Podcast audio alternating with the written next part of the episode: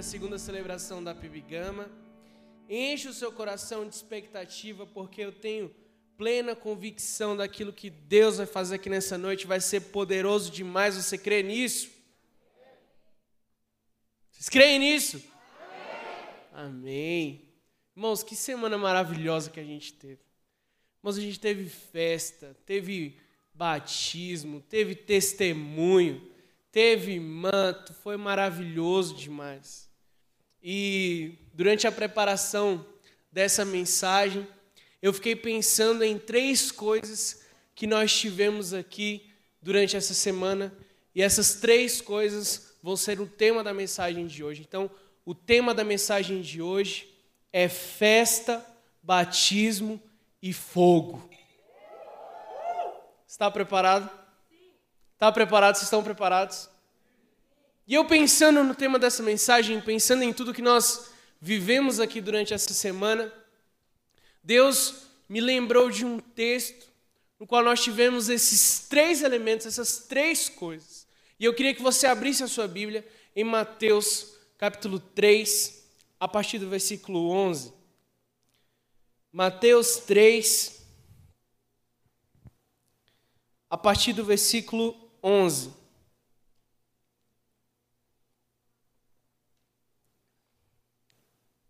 Minha versão é NVT. Eu vou ler as palavras de João Batista.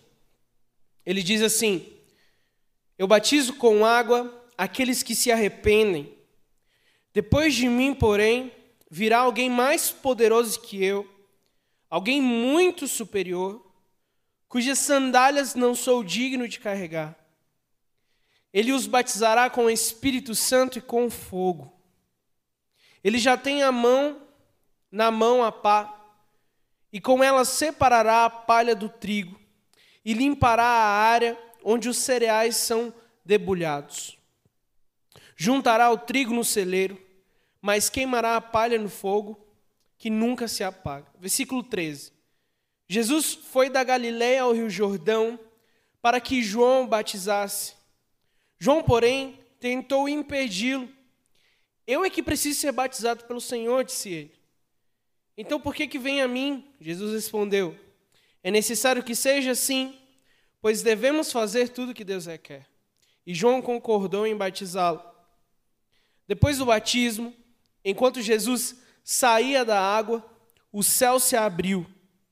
Jesus, e ele viu o Espírito de Deus descer como uma pomba e pousar sobre ele. E uma voz do céu disse: Este é o meu filho amado, que me dá muita alegria. Feche seus olhos, vamos orar.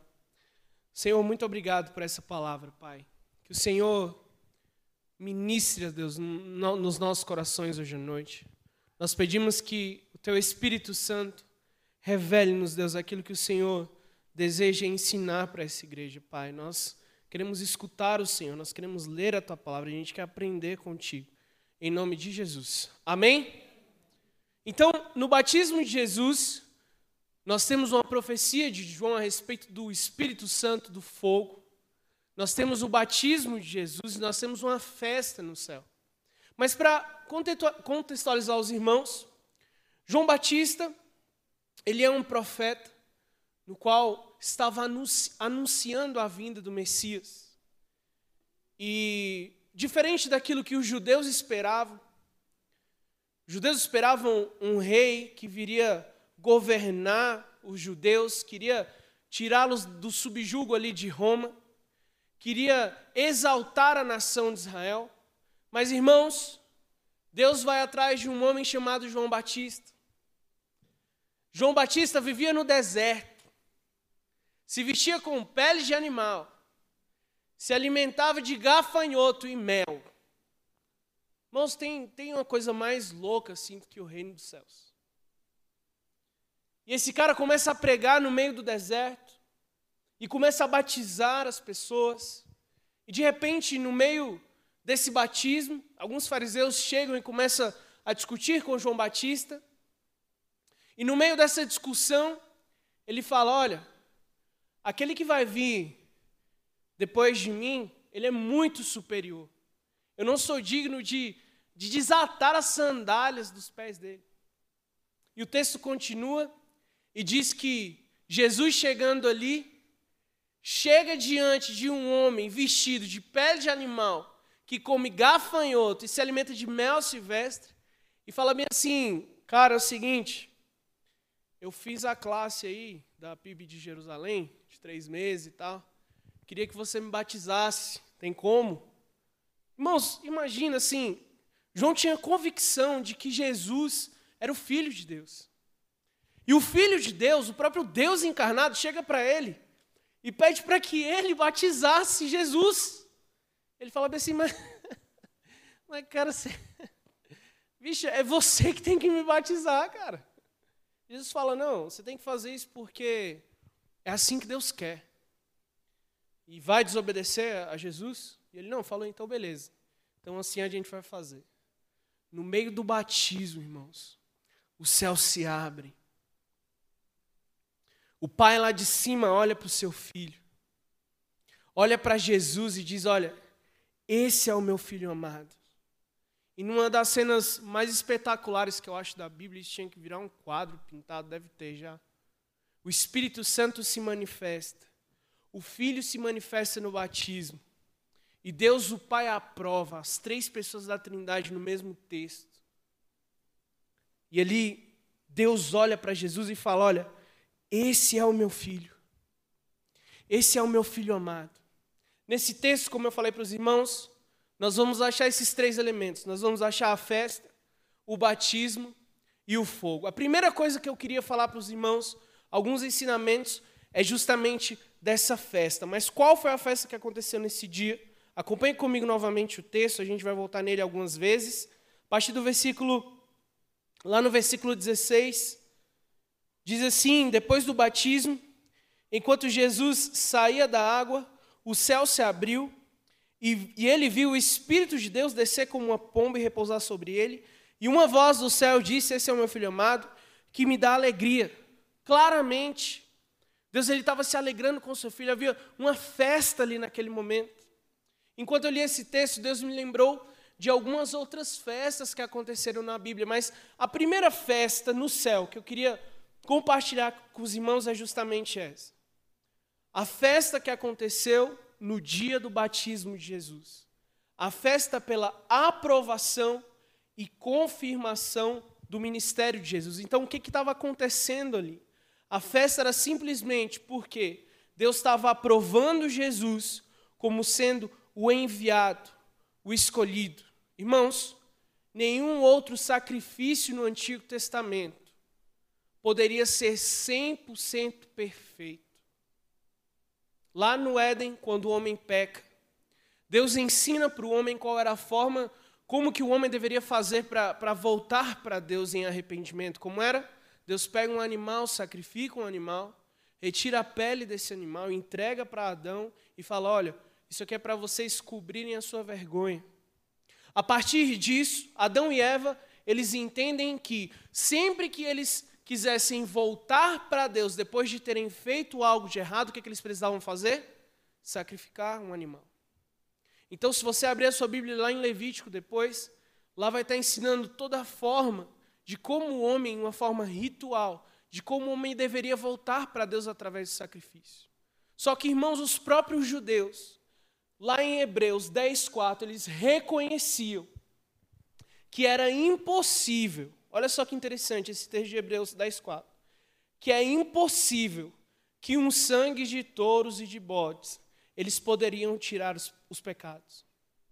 Deus ensinou de uma forma simbólica para o homem no Antigo Testamento, para que ele entendesse que um dia Deus enviaria um só cordeiro, para que a partir desse cordeiro não fosse necessário mais nenhum tipo de sacrifício.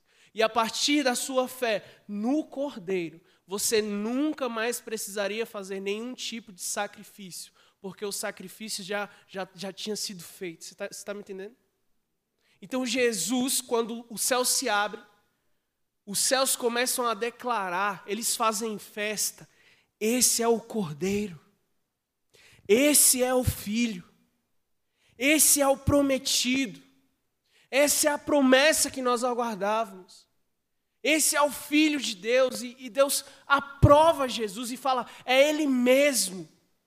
E o Espírito Santo repousa sobre a cabeça de Jesus, confirmando o ministério de Jesus. Irmãos, teve festa no céu pela confirmação do ministério de Jesus.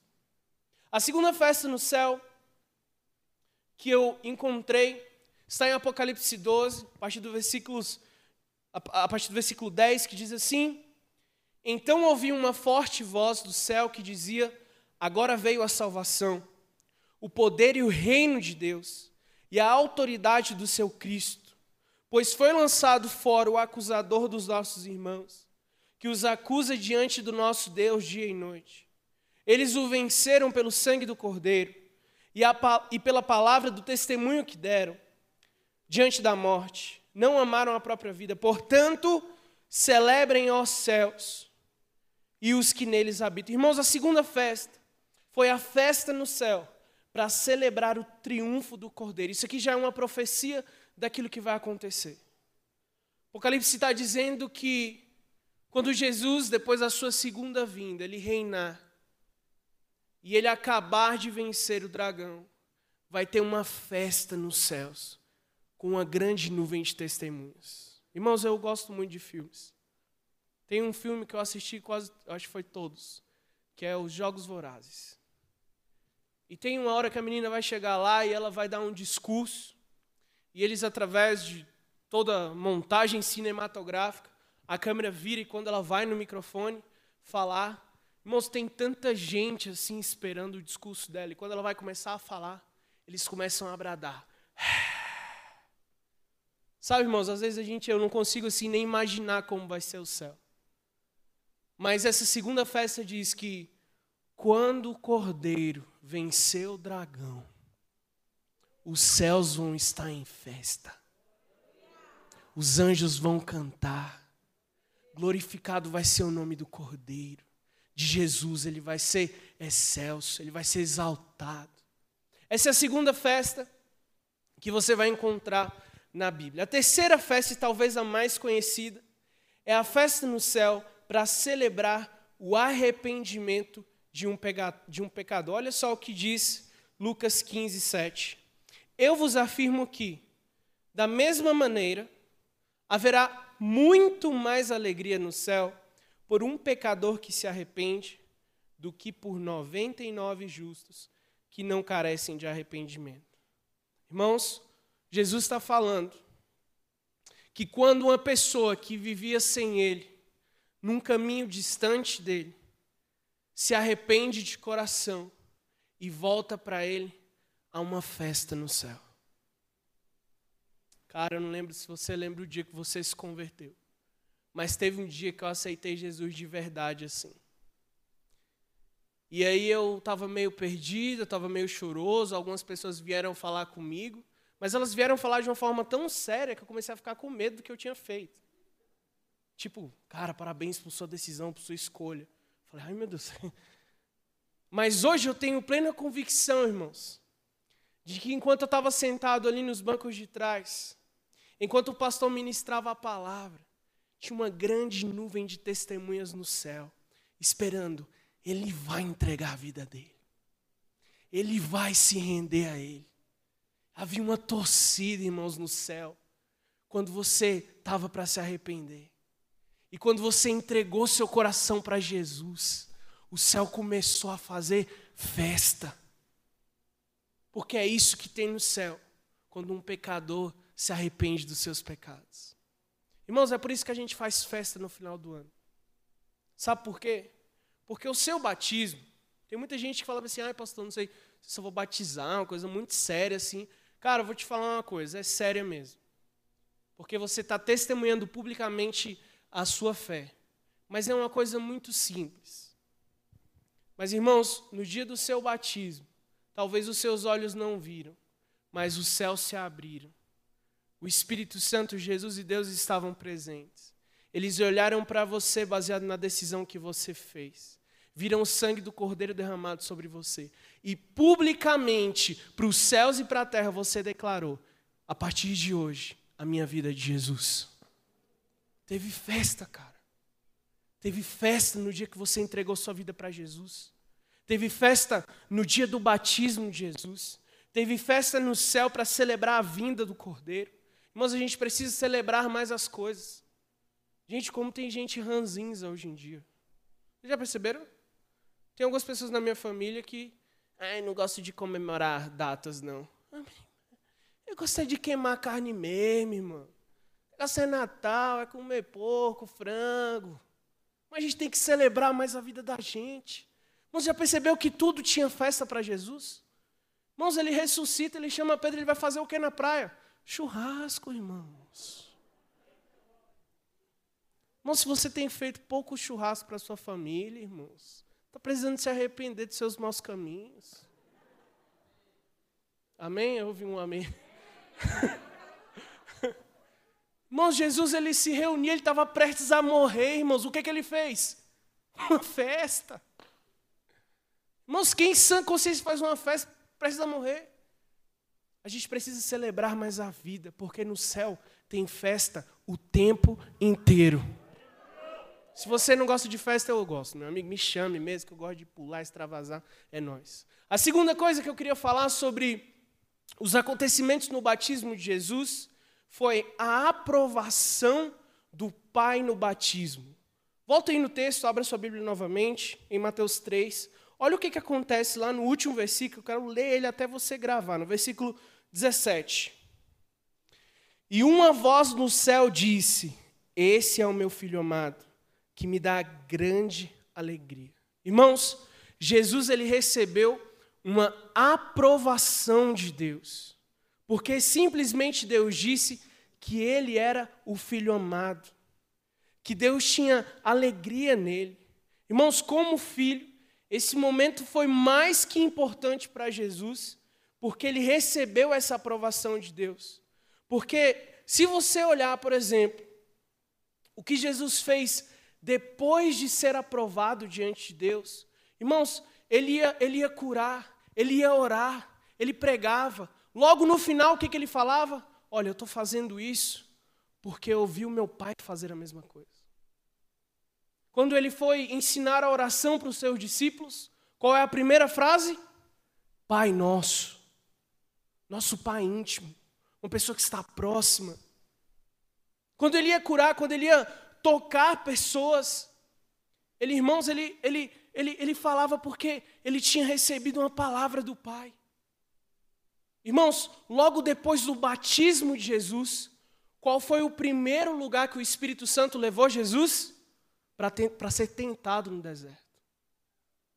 Durante toda a tentação, ele começou a escutar que ele precisava colocar Deus à prova. Satanás começa a lançar dúvidas na cabeça dele. Mas, irmãos, Jesus ele estava muito certo daquilo que ele tinha lido na palavra e daquilo que ele tinha ouvido logo no seu batismo a seu respeito. Ele não caiu. Quando você é reconhecido como filho, quando você recebe uma marca, uma aprovação sobre a sua vida, você tem a capacidade de força suficiente para vencer toda e qualquer tentação do diabo. Deus aprova o filho. Jesus ele, ele, ele fica certo de quem ele é. Ele fica certo do seu ministério. Ele fica certo. Sabe, irmãos? Eu estou falando isso porque se você pensar por esse lado, que se até Jesus precisou de uma aprovação do seu pai. Sabe qual é uma das maiores crises que eu enxergo hoje no nosso mundo? Uma das maiores crises se chama crise da paternidade. Foram filhos que tiveram problemas com seus pais, filhos que tiveram traumas com seus pais, filhos que tiveram péssimos relacionamentos com seus pais, desenvolveram traumas na sua vida, desenvolveram inconstâncias na sua vida. E por isso hoje colhem tantos frutos em N áreas. Irmãos, se Jesus precisou da aprovação pública do Pai, Quem somos nós diante disso? Uma das maiores crises. Meus amigos próximos aqui, a gente conversando, quase todos tiveram problemas com seus pais em algum momento de sua vida. Sabe, irmãos, quando eu era mais jovem assim, tudo que eu queria era a aprovação do meu pai. Eu lutava para ser aprovado pelo meu pai, para eu ser visto de alguma forma. Eu lembro de uma vez que eu fui disputar um campeonato aqui no Gama de futebol. Irmãos, eu. Desculpa a modéstia assim, mas. Pai sabe jogar bola. E eu não minto no púlpito, não. O Arthurzão ali é prova. e nesse jogo, eu lembro até hoje, eu tinha uns 14 anos. Meu pai tinha prometido que ia assistir esse jogo. Irmãos, eu, eu me levantei e falei, cara, hoje meu pai vai ver o que, que eu sou capaz. Irmãos, aos 35 minutos do segundo tempo, nosso time estava tomando de 5 a 0. Irmão, de, perdeu ou perco, mas de zero não. Sou extremamente competitivo. Surge uma falta na entrada da área. Me chamam para bater. Eu falei, é agora. Nem olhei para trás, que eu já imaginava que meu pai estava assistindo. Cachei a bola, irmãos. Coloquei ela com a mão, lá no ângulo. Saí para comemorar. Quando eu procurei meu pai, cadê meu pai? Não estava. Mas eu fiquei tão triste. Aos 39 mais ou menos do segundo tempo, eu recebi uma entrada e saí machucado. Quando eu estou saindo machucado, e eu levanto minha cabeça, meu pai está lá fora assim. Ó. Irmãos, tudo que eu queria era que meu pai olhasse para mim e me aprovasse. Sabe, hoje eu tenho um relacionamento muito legal com meu pai. Eu já tratei, já curei tantas coisas assim, junto com, com eles, mas se até Jesus, irmãos, precisou olhar para os céus e escutar publicamente que o Pai aprovava ele. Pais, me escutam aqui, me escutem, porque agora eu sou pai. Eu posso falar. Sou antigão, experiente já. Sou pai, está no forno aí, está para chegar. Mas, pais, aprovem os seus filhos publicamente. Se tiver, se tiver de corrigir, corrija no, no privado. Mas reconheça eles no público, sabe por quê? Porque é uma palavra de bênção na sua boca, de que quando você aprova e reconhece o seu filho, você libera ele para viver os melhores dias dele no ministério dentro do reino de Deus. Tem filhos que, apesar de serem abençoadíssimos pelos seus pais, ainda não receberam uma palavra, um reconhecimento de amor liberado sobre suas vidas. Irmãos, olha para Jesus, o que Jesus fez depois de um reconhecimento público de quem ele era. Agora, filhos, me escutem aqui. Geralmente a gente coloca muita culpa dos nossos pais de tantas coisas e talvez você pode estar tá até certo assim algumas coisas que você fala. Mas irmãos, filhos, Adão teve o melhor pai de todos no Éden. E mesmo assim, diante da serpente, ele ficou calado. Judas teve o melhor pai de todos na Judéia. Mas mesmo assim, na primeira oportunidade, ele traiu seu pai. Seu pai pode ter errado em tantas coisas com você. Mas está na hora de você olhar para a sua própria vida também, cara. Está na hora de você ver em que área você precisa melhorar. Se é você que precisa dar um passo de perdão. Se é você que precisa ir em direção a Ele. Mas eu vou dizer, cara, depois que você se liberta disso. Ah, meu amigo. Face a face que o diga.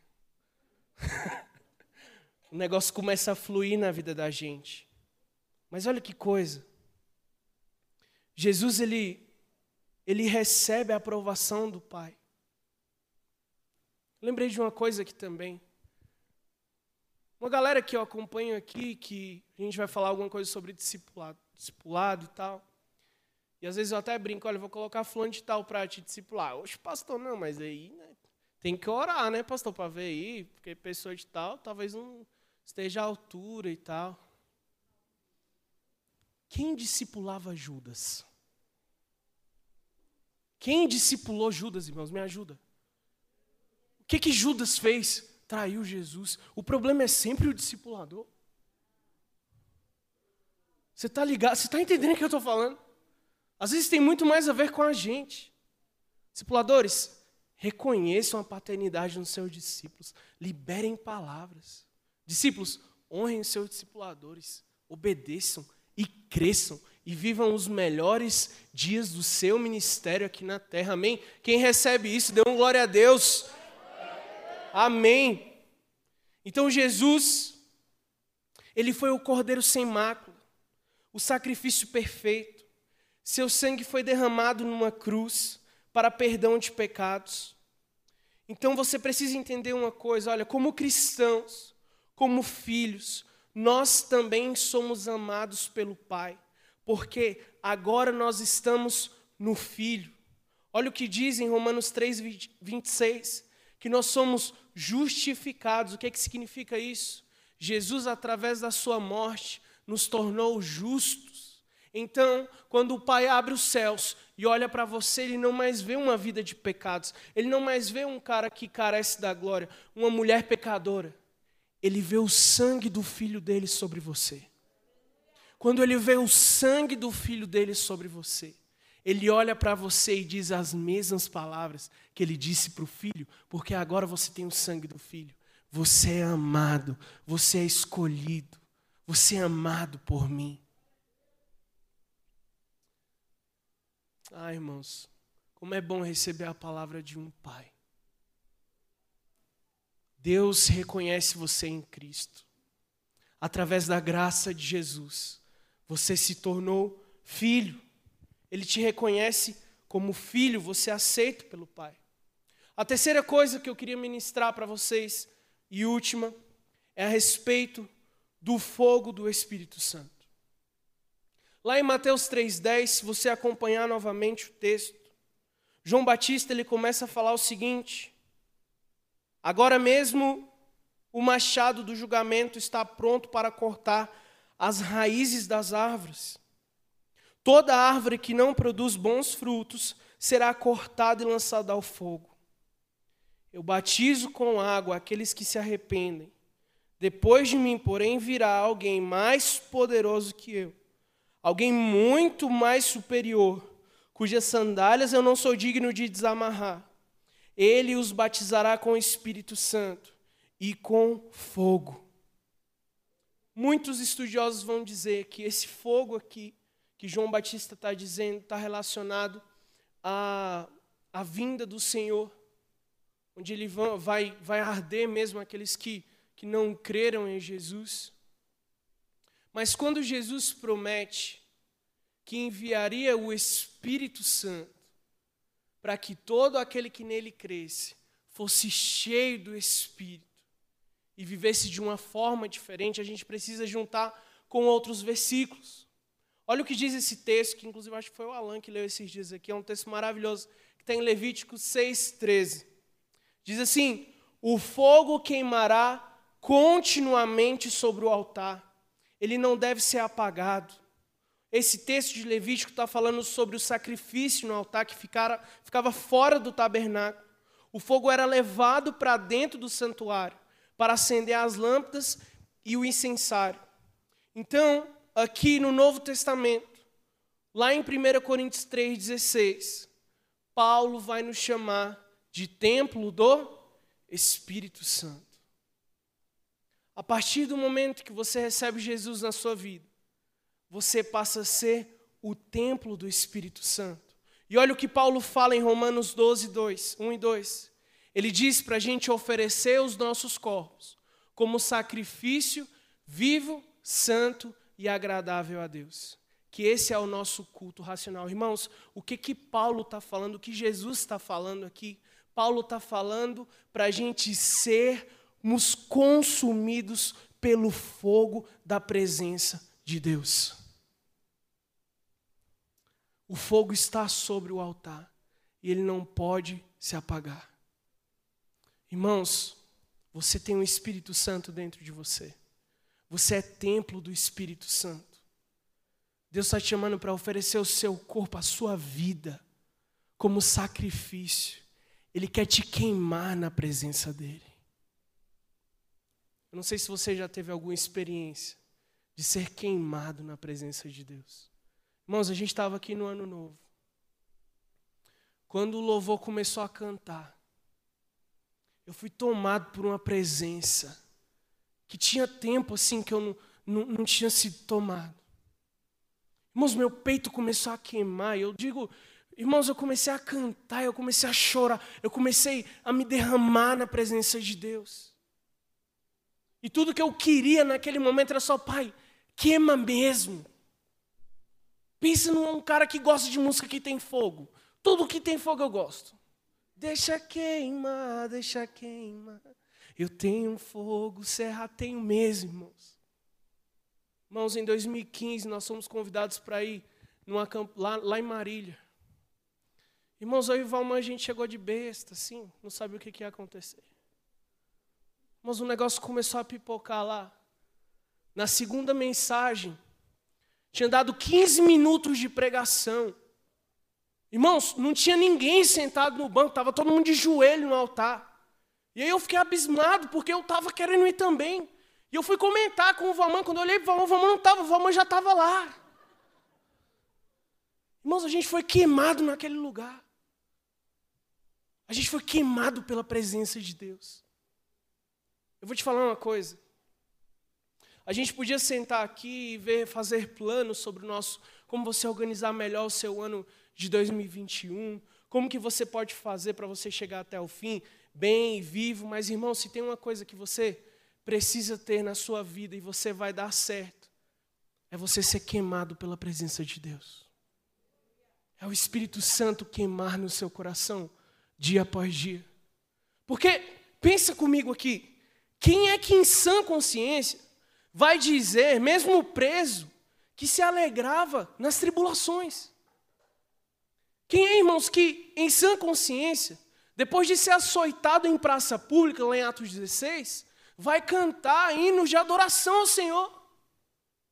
Irmãos, quem em sã consciência vai ser apedrejado vivo, e no mesmo momento está sendo apedrejado, Estevão, olha para os céus e declara a glória de Deus. Irmãos, essas coisas só um louco, cheio, queimado pela presença do Espírito Santo é capaz de fazer. O que a presença de Deus está queimando no seu coração para você fazer, cara? Tem quanto tempo que você não arde, não é derretido pela presença dEle?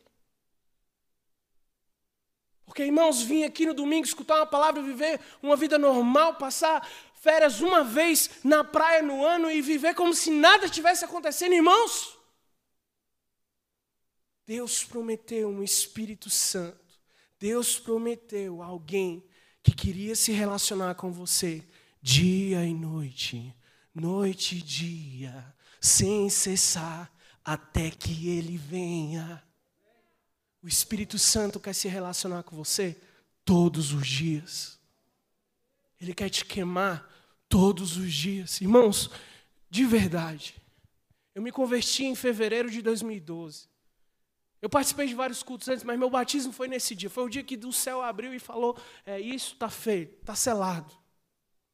Irmãos, não teve um dia, um dia desde fevereiro de 2012, que eu estivesse na iminência de fazer algo errado, em que eu não fosse tomado por uma presença e falava, filho, não faz isso. Isso me desagrada. Irmãos, não teve um dia que eu não fui dormir, que eu não fosse incomodado, falar, filho, você vai falar comigo hoje? Irmãos, não teve um dia que eu não abri a, a palavra de Deus eu não sair alimentado, cheio da presença do Espírito Santo. Irmãos, quando você tem uma chama dentro do seu coração, ela não pode ser apagada. Mas tem algumas coisas que você faz que infelizmente força com que essa chama ela não se apague, mas ela ela fique baixa. Primeira coisa, o pecado. O pecado ele não é uma gasolina, ele é uma água para o fogo.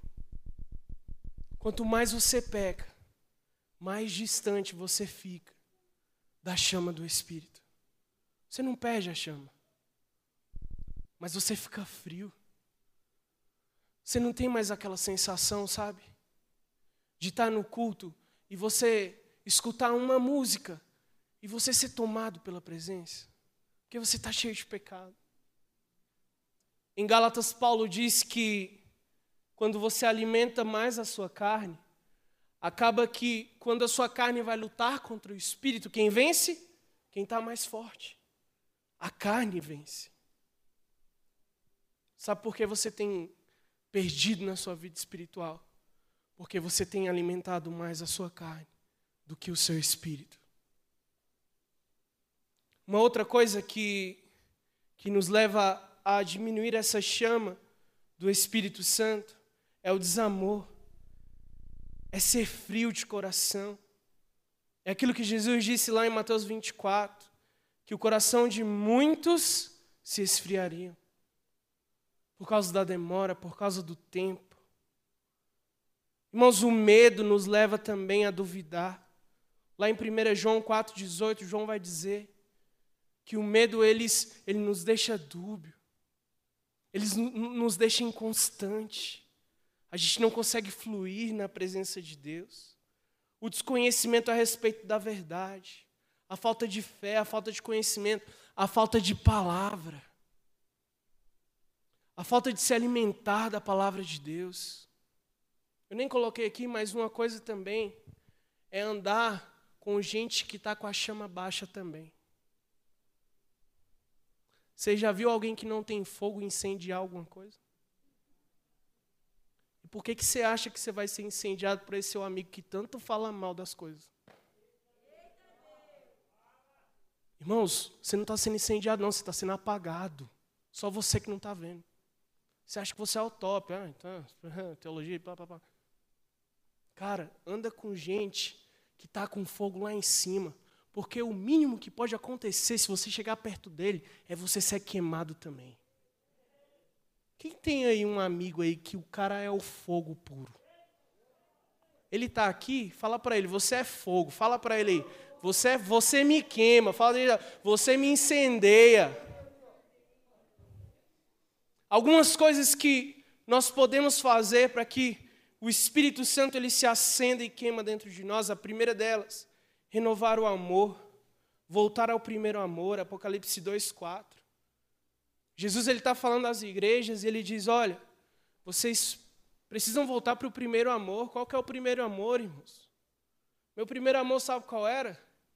Era, irmãos, eu estava tão louco assim pela presença de Jesus, era qualquer coisa me servia.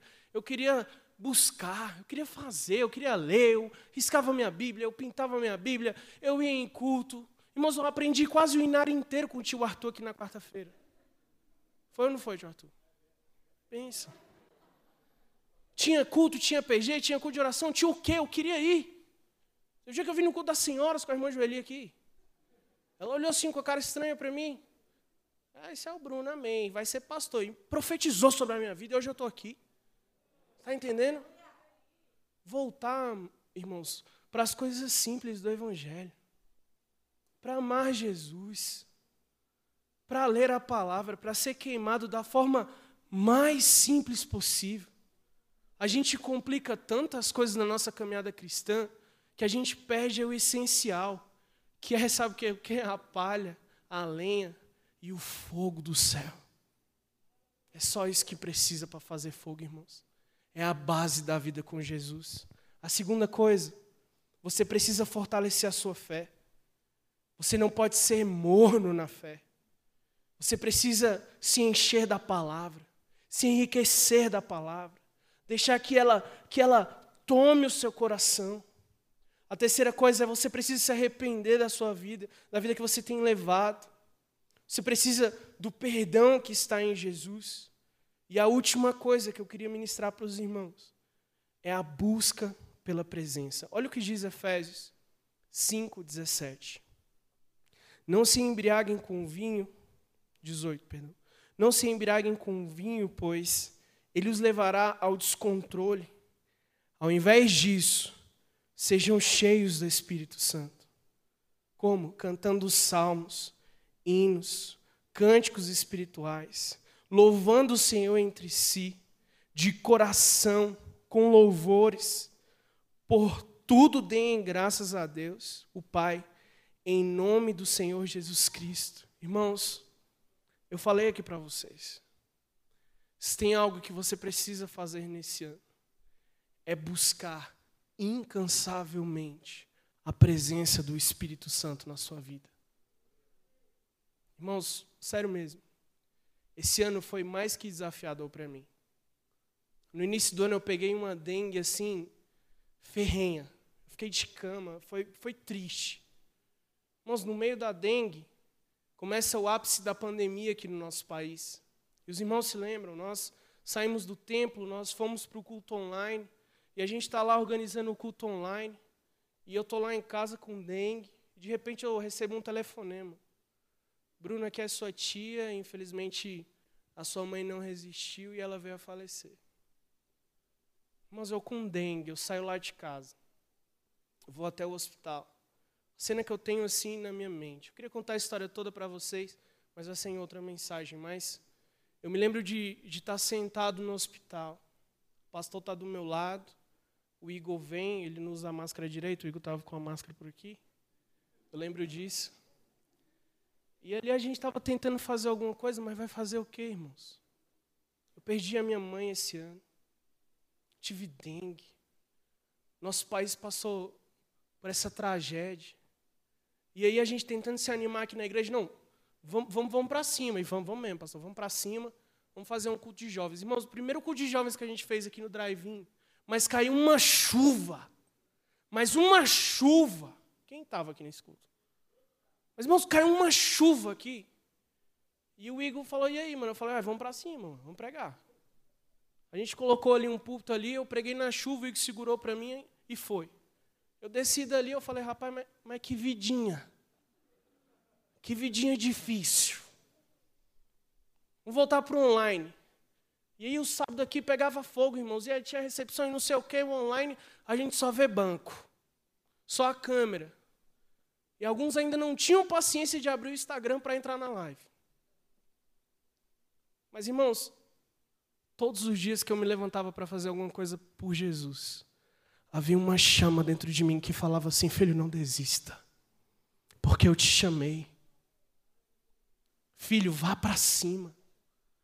Irmãos, esse ano, não sei se vai tudo dar certo, e também não sei se vai dar tudo errado, mas se você tiver a presença do Espírito Santo sobre a sua vida, eu tenho plena convicção que você vai mais que passar por esse ano, mas você vai prosperar nesse ano. Está me entendendo? No batismo de Jesus, nós temos uma festa no céu pela vinda do Cordeiro. Nós somos reconhecidos como filho.